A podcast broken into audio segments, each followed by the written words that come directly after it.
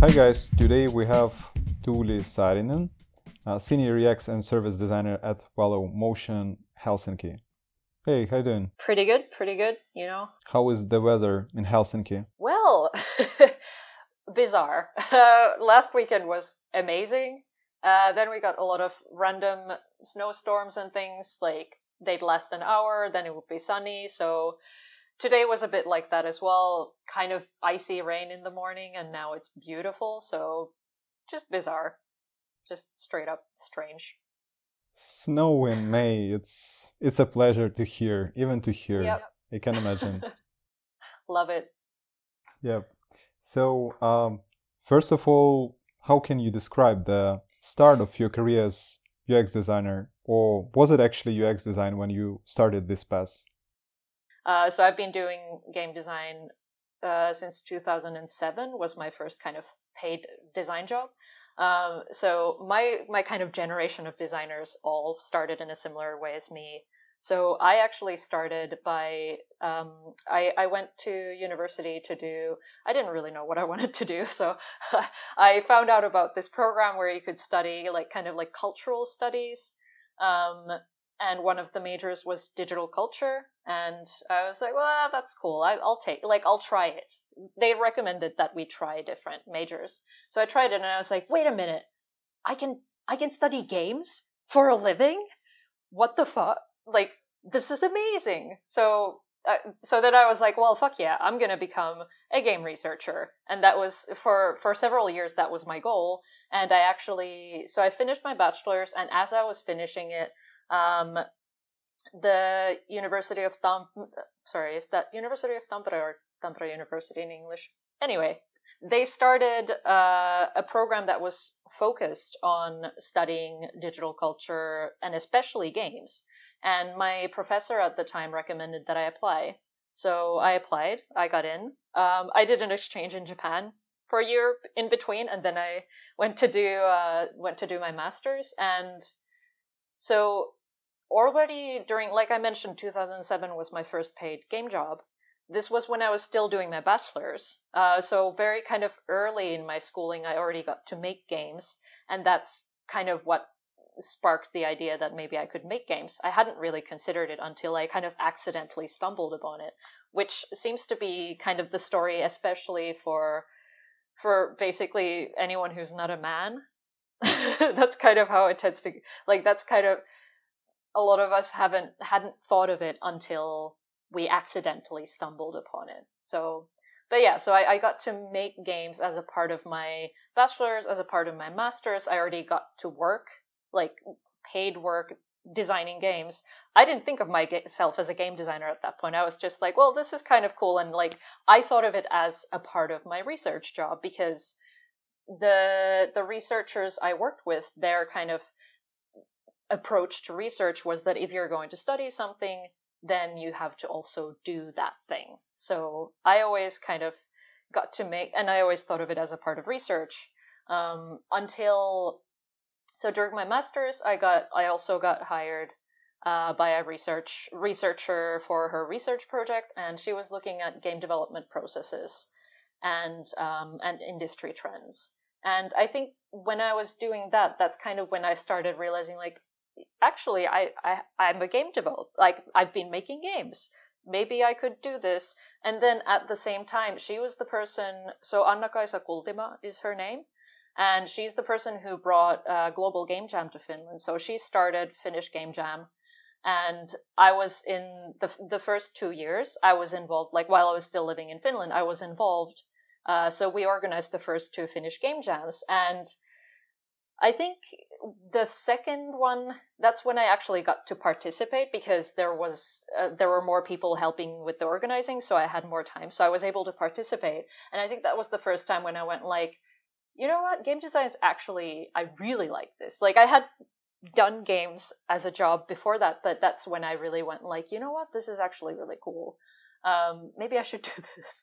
And, and like yeah, I honestly, it's been such a long time. This was like what ten years ago, but that's more or less like during around that time is when I started to be like, maybe I should switch. And when I decide that I should do something, it happens pretty quickly. So pretty soon after that, I um, well for other reasons I ended up living in Iceland. My my ex lived there, so I moved there to live with him. But at the same time, that was the perfect time for me to see if I could switch to the industry. So so I did. So I got a job at CCP Games um, as a QA QA and not QA engineer, sorry, a quality assurance person. I, I think they just call it quality assurance. Um, and to to CCP Games, this is a very important role. So I it wasn't that I was just like a tester. They really take QA very seriously. Um, and funnily enough, because of that, my uh, lead at the time um, told me that they're not gonna keep me because he thinks I should be a designer and he thinks that I'm not planning a career in QA. And I was like, well, but I need the money. Please keep me. But at the same time, I was kind of like, I mean, you're not wrong. I, I would rather be a designer and like, uh, yeah. Anyway, um, so that that was kind of in a funny way that actually did really motivate me for my next job. I actually became a, I, I got a, a job as a game designer kind of inside the industry because until then my design jobs had been more kind of on the the outskirts of the industry, but this was just straight up mobile games company doesn't exist anymore. It was a startup, but I that was my kind of first official games industry game designer job. So that that's kind of that was when I kind of I feel like I officially became a part of the industry. So that's kind of my my background in how I how I ended up in in this kind of career path. Um, it's taken me many places since, so there's many many kind of twists and turns, but that was the beginning years of my journey. yeah, that sounds insane. And w- what about the the point which was a pivot one, I will say, where you where you have decided to switch. Was it actually after that job in Iceland that you have, or when was the moment when you decided that you want to move into different direction? I'm the kind of person who is constantly kind of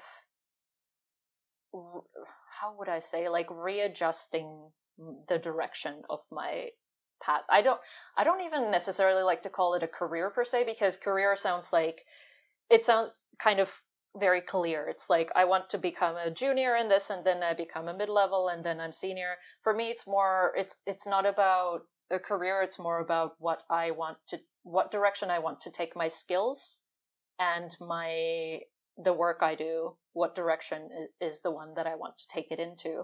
And so there's been kind of many small pivot points that have gradually pushed me in a direction and i'm i don't think i'll ever stop doing that. Like i think i'll keep doing this for the rest of my life because that's kind of uh, it, like i i like to constantly be kind of expanding my skill set and and growing. And also i mean i feel like i'm kind of chasing something and like i'm constantly trying to get to the something and i still don't quite know what it is but that's kind of what's so all these kind of pivot points, because there's there's been some clear ones, but like they all kind of have just shifted me more in the direction of what I want to be doing, rather than like a big like, well now I'm something like it's it's always been kind of like smaller things that happen that kind of when I look later I'm like, oh that that's when I realized something.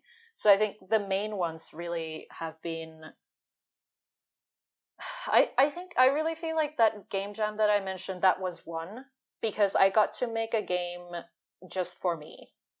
Like it wasn't for work, it wasn't for it wasn't for school, it wasn't for anything like that. It was just for me and I and the game I made, uh, you know, the, it didn't work very well, but um, but the basic idea that was i think that was the first time that i was kind of trying out these theories that i had about emotional like designing emotion in games and using emotion as a kind of um, way to communicate things um, and as a like kind of finding games' own language.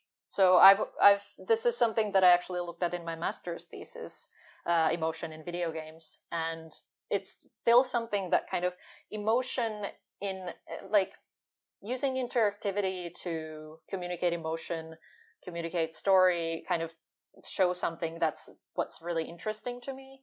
Uh, but that's kind of my personal interest and less so a career interest. But that's that's kind of something that drives me in my career a lot um, because then because of that I want to become a very good interaction designer. Which focus do you have now in your career? So now I'm kind of in an interesting point because so like I said I've always been really interested in interactivity as a as a medium and I've actually always been really interested in AR and like like augmented reality and mixed reality and things like this. But early in my career, those were just the technology wasn't there. But I was always interested in the idea. But then it, I kind of didn't chase it because it just wasn't interesting enough in terms of like what I could do with it create from a creative standpoint. Um, but so what happened actually is that so like I said, I I was a game designer for for a while and then I kind of officially became a UX designer in games. And then as that was happening, I started kind of rethinking my career again. it happens every two years. Um, so I started rethinking my career a little bit again, and I and I was also having just some practical problems in terms of visas and immigration with with Canada. So I was living in Montreal at the time, oh, I meant forgot to mention that. So I moved to Iceland for the QA job, and then after that, I moved to Montreal for the design job. So it was a very quick kind of moving countries.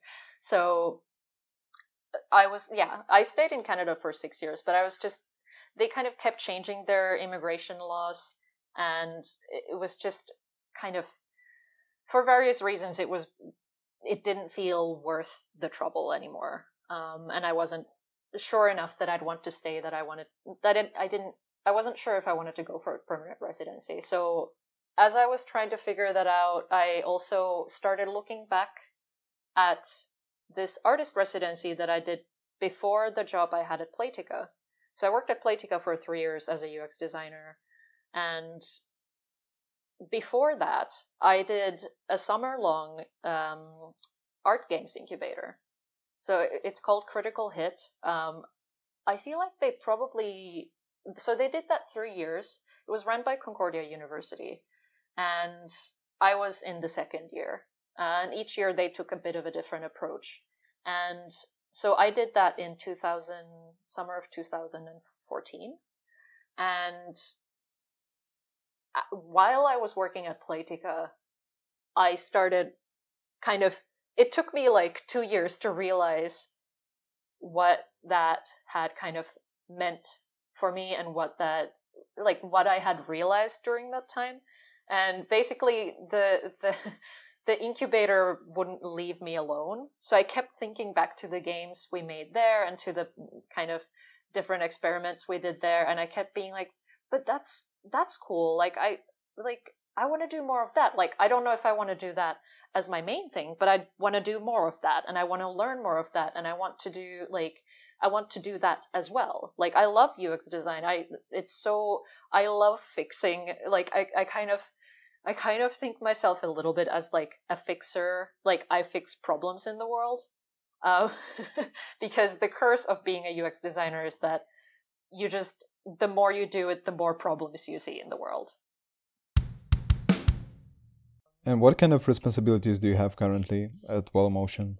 So I'm a UX and service designer. So I'm kind of doing everything that's player facing in terms of design, except the games. So they have um, many people who are kind of developer designers. Um, so they do the so that it's kind of it's a little bit like you have like a mini app store on like each product. So for Valo Valo Climb, for example, uh, I think there's I want to say eight games. I could be wrong. I just started, so let's say eight games. Like basically, the idea is that there's a bunch of games and you can choose which one. You can cha- change like play different levels different difficulty and so on. And same for Valo jump. It has its own games and like if there's any future products i'm guessing they'll work the same way. So it's kind of like they've created their whole kind of own full product. So as a service designer i'm basically looking at everything that the user interacts with and also including what the the clients so basically there's the end user the person who will want to play the game on the bouldering wall or, or whatnot. And then there's the the people the companies that own the devices. Um, so i also have to think of those people and make sure because a lot of the time you know the devices are sent all over the world. It doesn't make any sense for the company itself to go there. And so like they're sent and then the company gives support remotely and so they're kind of set up without our help. Um, and so i'm also in like my responsibility responsibilities also include making sure that they have an easy time setting it up and they can do it kind of in the optimal way possible and it's not stressful and you know um, so that that's also included in it. But yeah just kind of every like there's a touch screen that's where you select the games.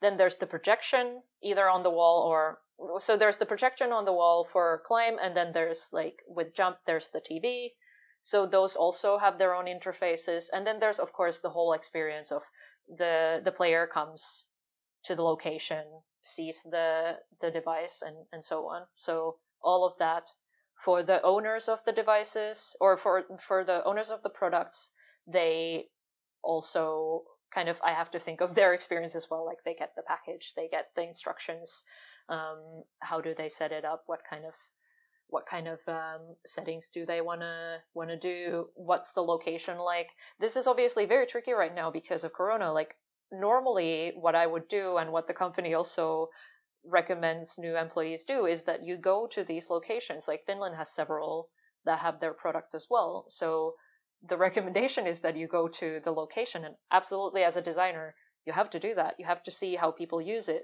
But I have no way of doing that right now. So I'm kind of a little bit having to guess and they have their own testing location. So I can go there but that's just me playing it, so I don't actually see what players do, like regular users.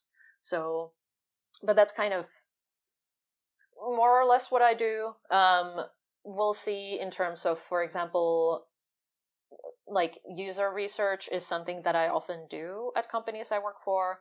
Um, but again, it's not even, we're barely even discussing it right now because there's no way we can do it.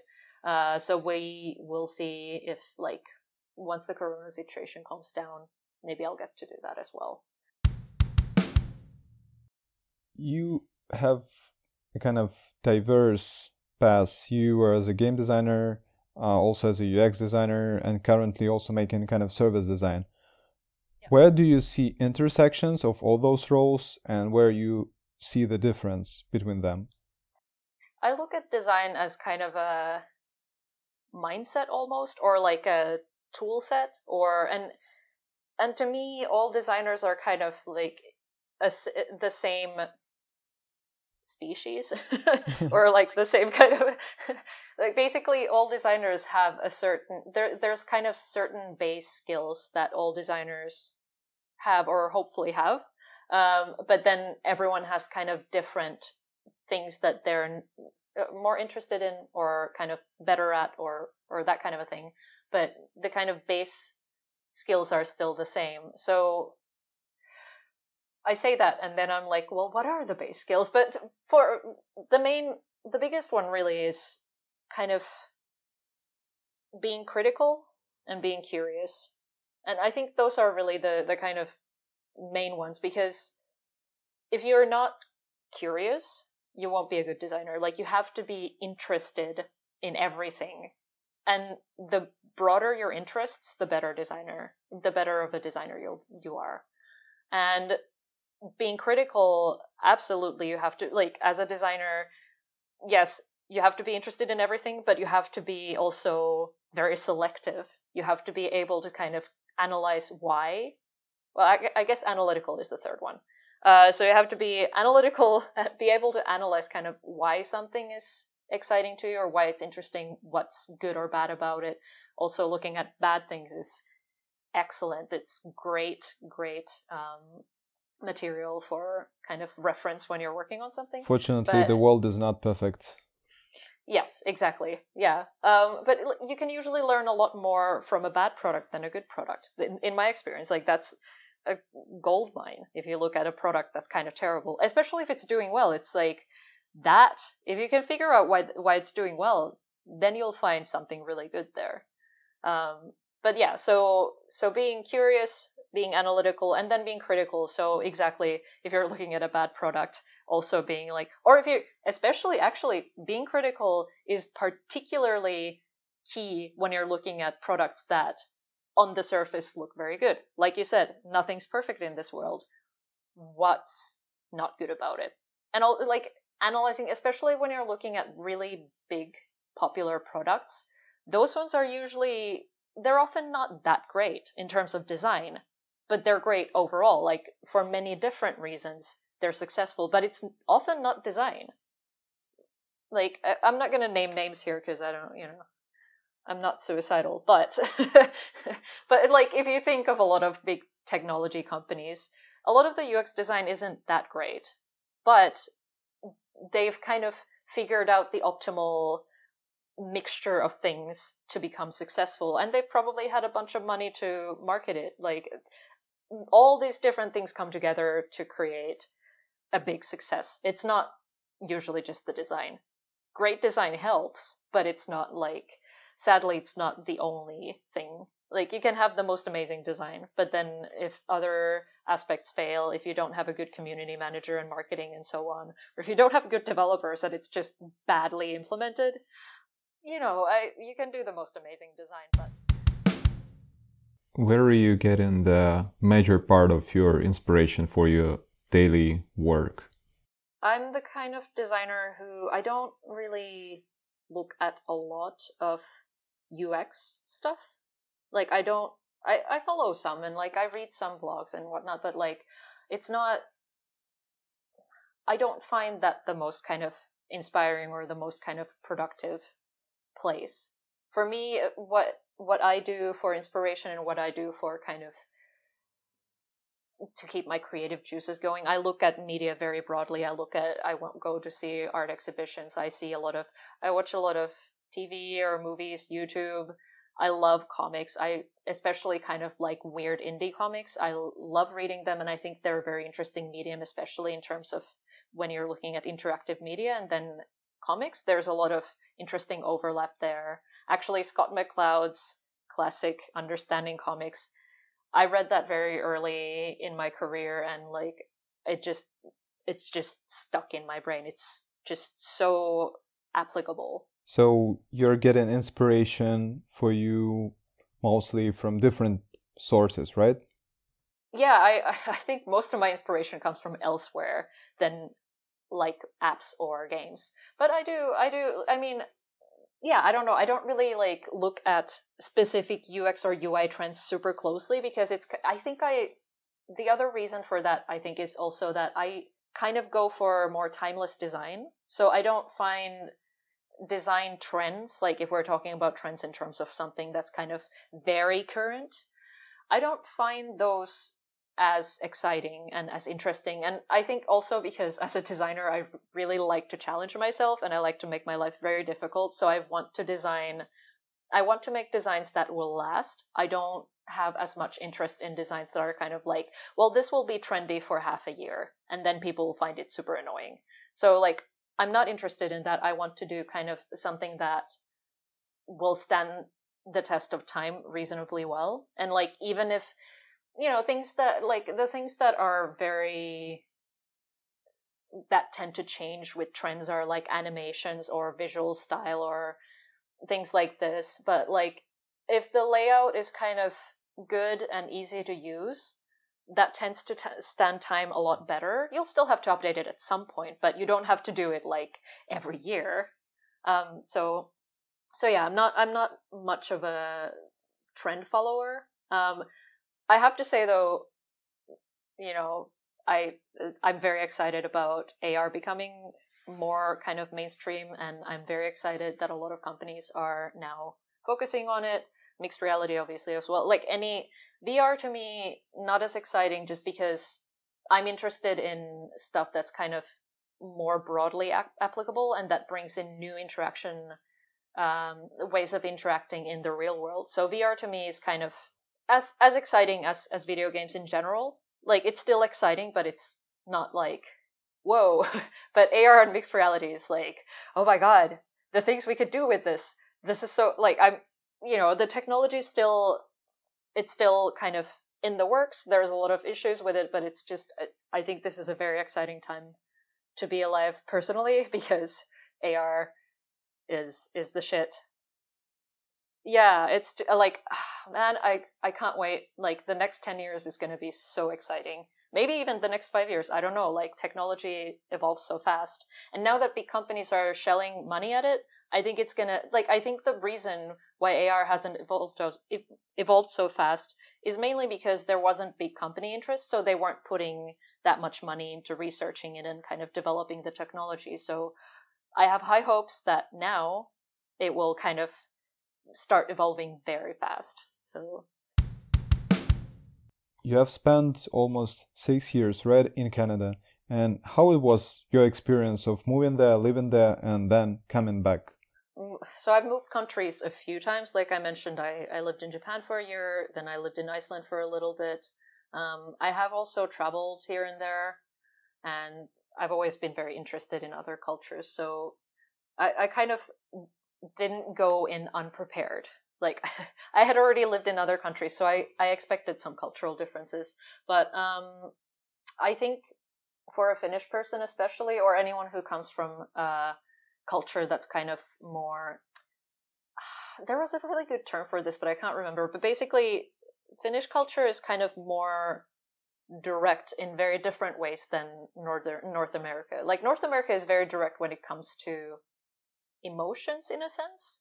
And it's it's even I'd say a little bit confrontational, whereas Finnish culture is kind of like confrontation is avoided, but things are also said quite directly, um, not in a mean way, or at least that's not the intention. It's it's more like honesty honesty is valued very highly in Finland and like any sort of pretense or lying is that's like almost the ultimate sin the ultimate sin in Finland is pride and that's another big difference so I'm, I'm talking in very like biblical terms but I mean Finland is a Lutheran country and like you can uh, the kind of the cultural shunning of pride in Finland is definitely coming from Lutheran Christianity because it is just so North Americans are kind of known globally to be like very like they're proud and they're proud of being proud. Like being proud is a good thing in North America and being like proud of what you can do and proud of your achievements that's a good thing. In Finland it's like if an American comes to Finland and talks like that everyone's like the fuck what the who the fuck do they think they are? Like we don't give a shit. And like especially if you're showing if you have like exp- something expensive and you're showing it off it's like get the fuck out you know? Like it's just not something that people appreciate here. It's like if you do those kind of things you're definitely like people i'm talking in general obviously there's you know individual differences, but the kind of average Finnish person's attitude towards someone like that is definitely like they will not think very highly of them. Uh, sorry interrupting you. I have seen today quite funny pictures saying that there were two guys and a kind of new rule that during the lockdown you have to stay two meters between each other. And like Finland, people in Finland, they were complaining, why we need to stay so close? but yeah, no, Finnish culture is there. Yes, that's also another thing. Finnish people definitely aren't very like physical, whereas Montreal is, you know, cheek kisses and all that. Um, to me, uh, to me that was fine. Like I, for me, the kind of challenging parts were more the like I'm a, I'm a, for a Finnish person, I'm pretty talkative and I'm pretty confident and so on, and I, like I'm not too shy or you know things like that that that are kind of more common here um, so i didn't struggle that much with those things but i it turns out that in North America, I'm definitely on the quieter side. I'm definitely on the shyer side. I'm definitely a lot more nervous. And I like, it took me a long time to, for example, adjust to job interviews and like kind of the way that you need to talk about yourself in North America versus here. Because here, if you're kind of like, oh yeah, I can do that, it's like, mm, who do you think you are? Whereas in North America, it's like, of course you say that, otherwise you don't get the job. So it's, you know, even just things like that, it's it's very it's very different. Um, also, you know, working culture in. So I'm I'm I want to specify I'm talking about Montreal because from what I've understood, it seems like the working culture in elsewhere in North America is it it is different. Um, so I don't know, but I have a theory that other people also have that maybe Montreal does have a bit more of the French uh, approach to working. Um, so, but you know, I, I haven't worked in France, so I can't compare. But you know, basically, so the work culture in Montreal compared to Finland, or even just if I just talk about Montreal, even without comparing, it's it's quite hierarchical. Like depending on where you are in the hierarchy, obviously this is highly dependent on the company some companies are more hierarchical than others but it is quite hierarchical and like if you're there are many people who work in, er, again my experiences are only in games so i can't, i don't know how other industries are but in games at least there's many people who are kind of higher up in the hierarchy who will not really like it if you're lower in the hierarchy and you like try to interact with them as if you're on the same level that's very like that's a faux pas. And like if you and you you'll like you'll probably have problems if you try to do that.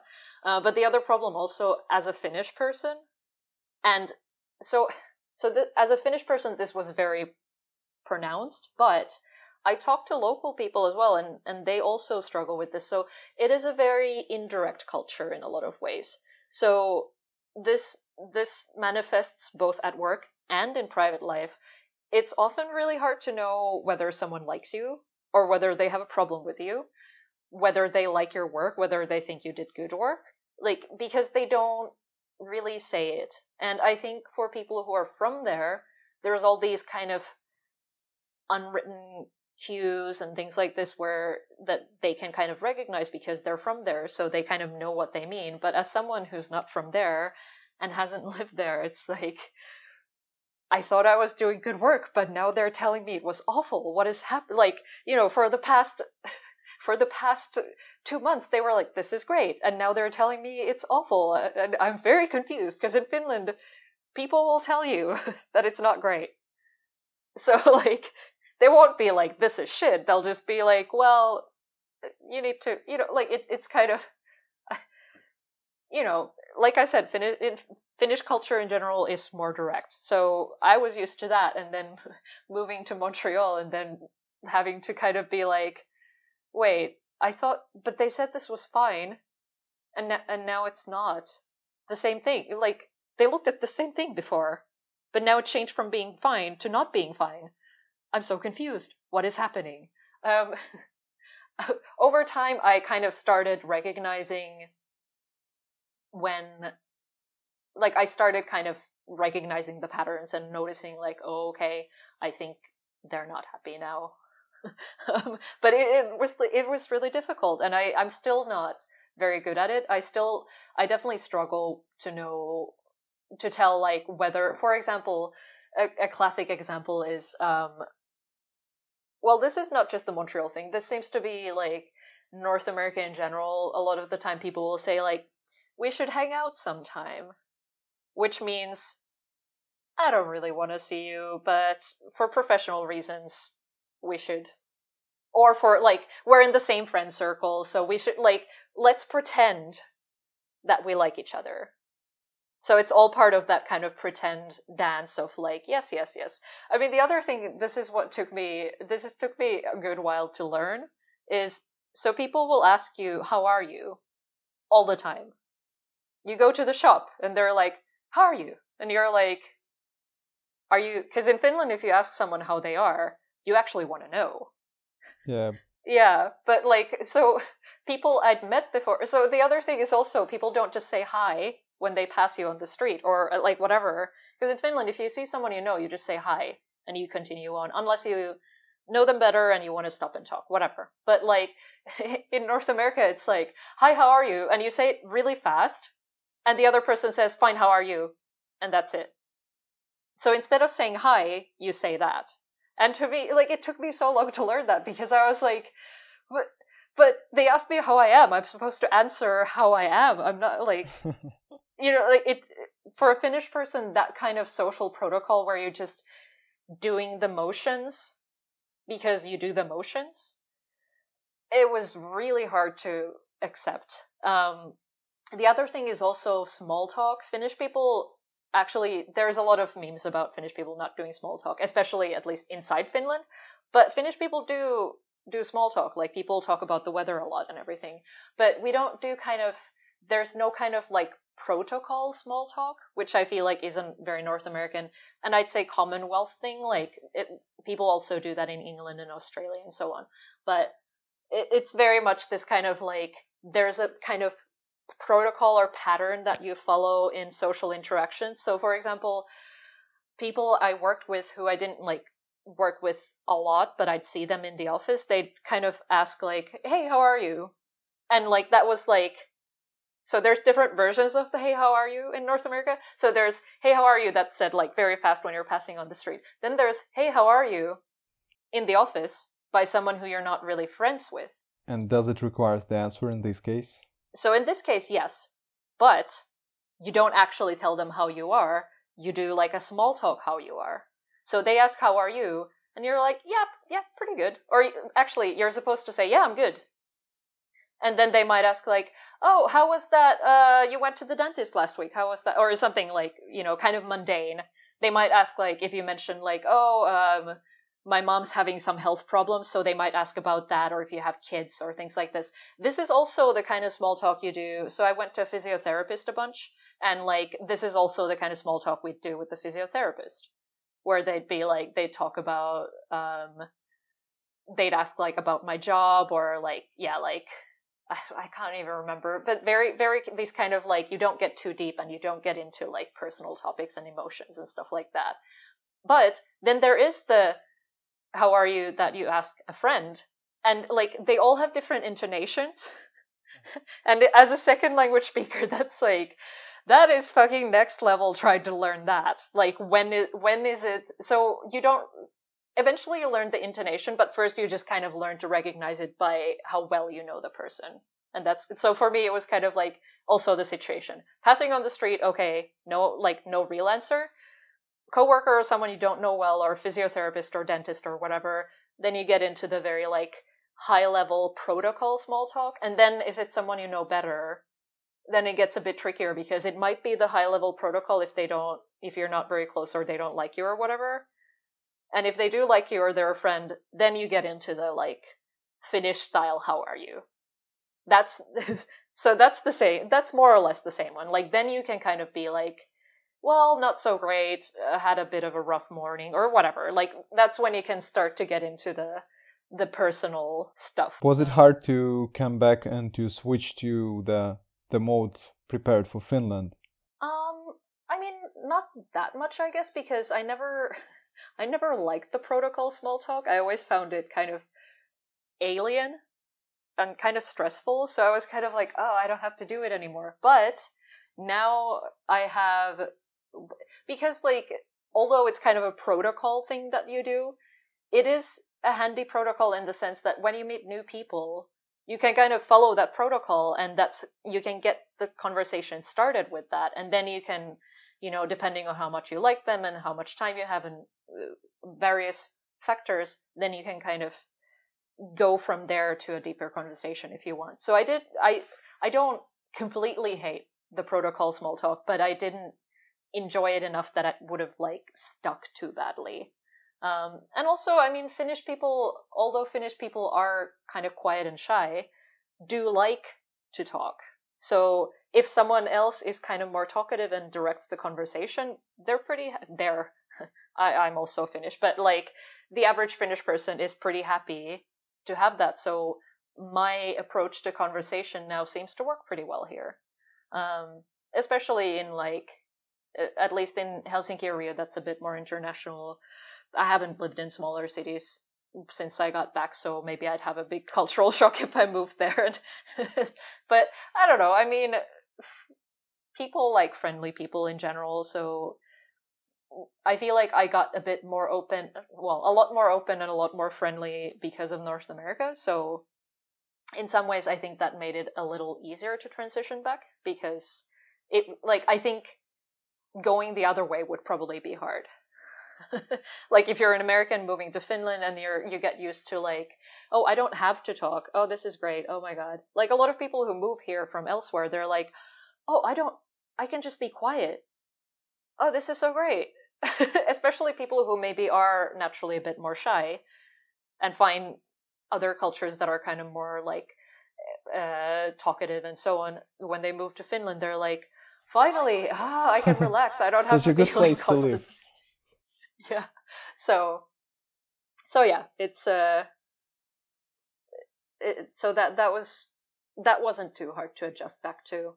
Um, there's there's a lot of st- other stuff that, yeah, honestly, the working culture I prefer it here, but I think like I would probably do fine in other European countries as well. Um, but just kind of the fact that people are a bit more direct, I do still find it a lot easier.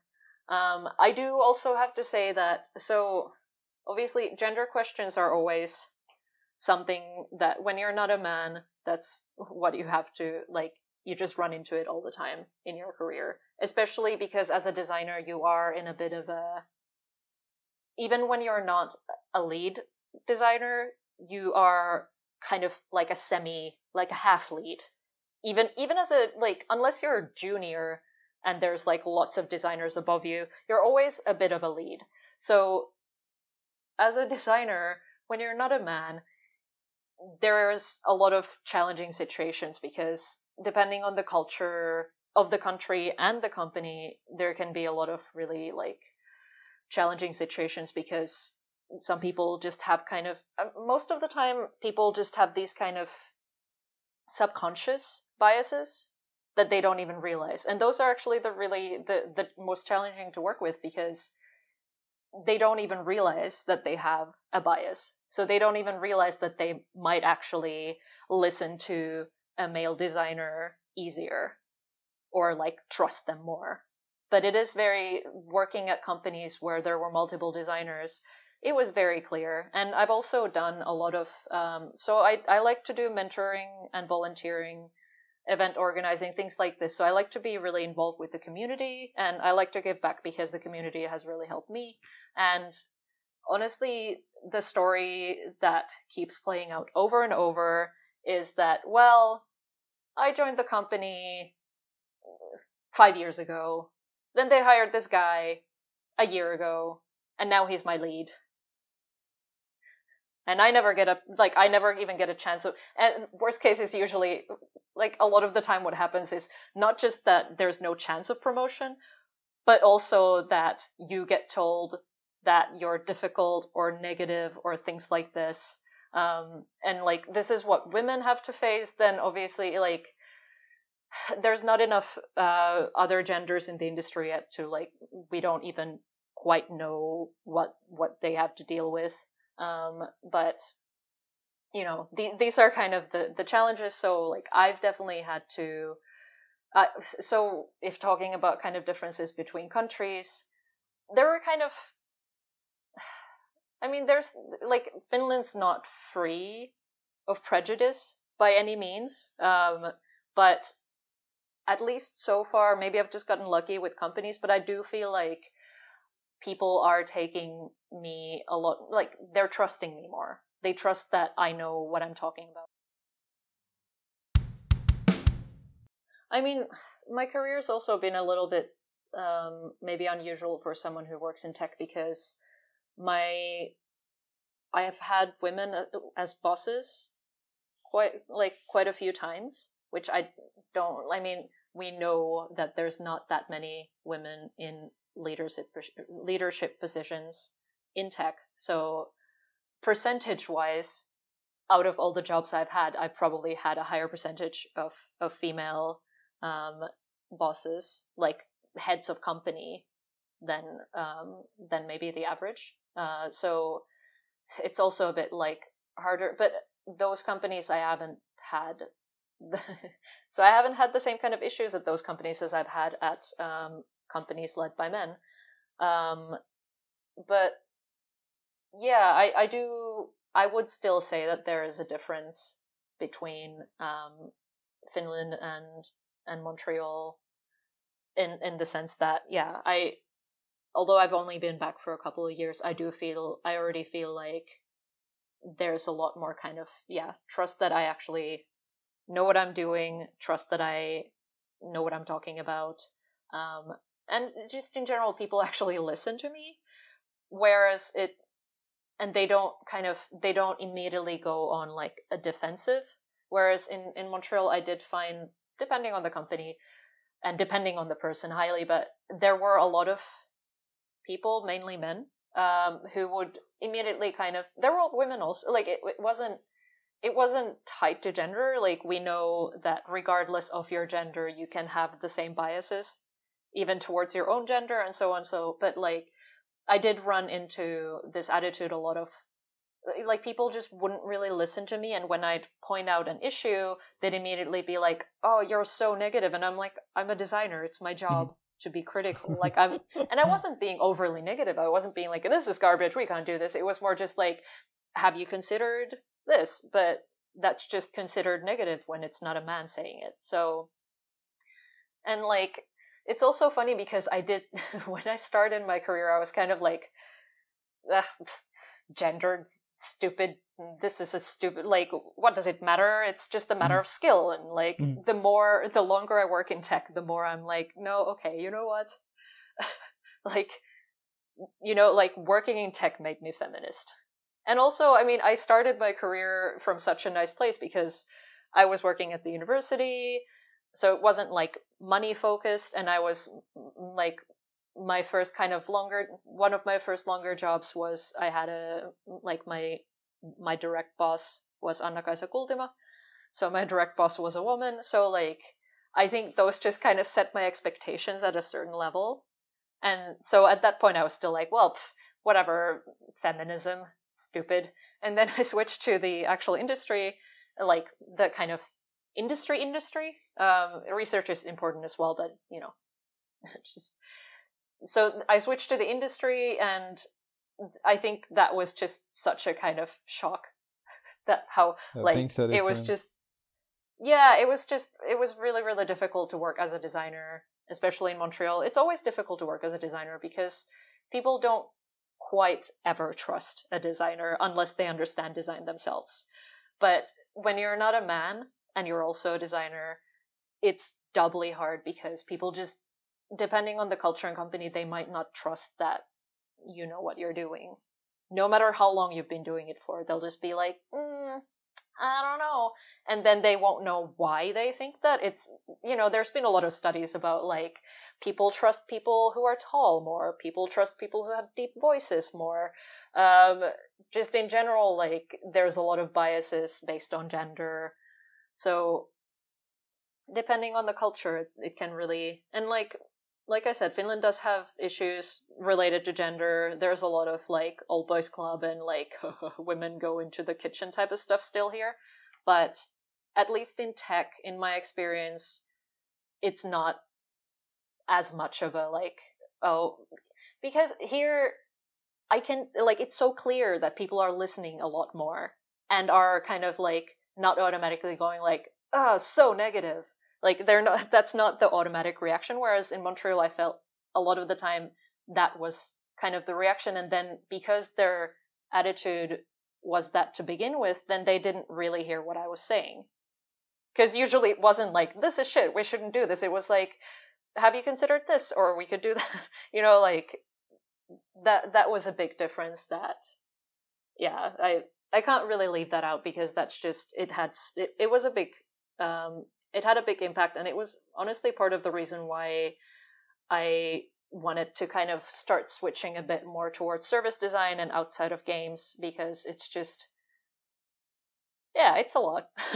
And in in service design it's the the gender kind of balance or whatever you want to call it like games is very skewed very very skewed male. Um so whereas kind of digital design in general it's it's not so drastic. I don't know the numbers actually. I haven't checked. I know the numbers for games but i don't know know them for um, service design in general. Um, so but yeah it, it was definitely part of the motivation just kind of need, needed a bit of a breather from that and uh, yeah. I mean i'm i'm technically i mean i'm working in games right now but it just it doesn't i think because it's not like video games industry proper it's just a bit of a different vibe and i'm just yeah. I mean we'll see. I i just started so like it's a bit hard to say one way or the other but um but yeah. Is there something that pisses you off? You're from the northern europe. Come on. I i know that there are a bunch of things that maybe that might be annoying for you but let's say top one what will be oh no uh I mean, there's a lot of things that as a as a UX slash service designer bother me a lot. Um, so there's I I can't speak in general about their kind of design skills or anything because I only know them them for this one thing. So I think their name is Jonathan Shariat. Shariat. Um, I never heard their name spoken, so I don't know. I've just seen it written. They wrote about the kind of hidden cost of bad UX design. Just the the kind of fact of how many actual lives are lost to bad UX and service design is what kind of stuck with me and it's still sticking with me and that's kind of part of the reason why I started moving more towards service design because you know like one thing that he writes about is um, hospital like uh, medical interfaces and medical like devices and things like this they're so hard to use that actual people actually die because of it because they're just like they don't communicate things clearly enough or or they're just it's very easy to like do the wrong thing no matter how much training you have and i've actually talked to people who work in healthcare and they say the same thing um, the reality, of course, is that there's a lot of kind of there's a lot of stuff in the way of actually making them better. Um, so there's it's not that there aren't designers trying.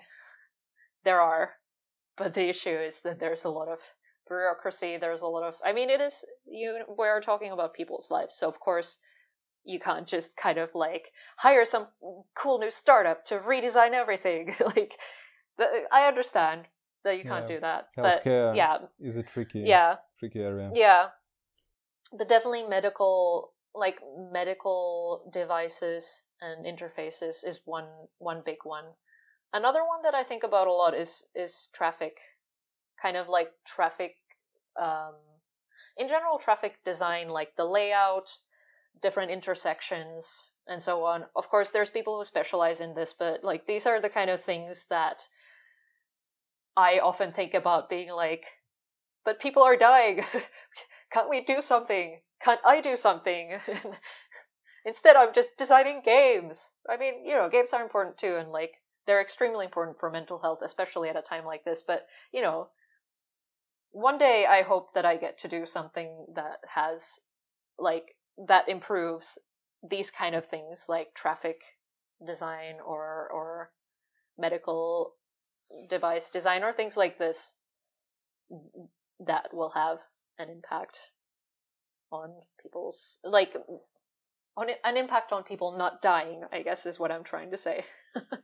But you know i working when i worked at playtika there was a player who so I, I don't want to say too much because I don't know if there's like some NDA issue, but basically there was just a player who sent a message saying, and this happened on occasion, but I just remember a specific one they were talking about how their uh, child had been in a traffic accident and it had been really severe.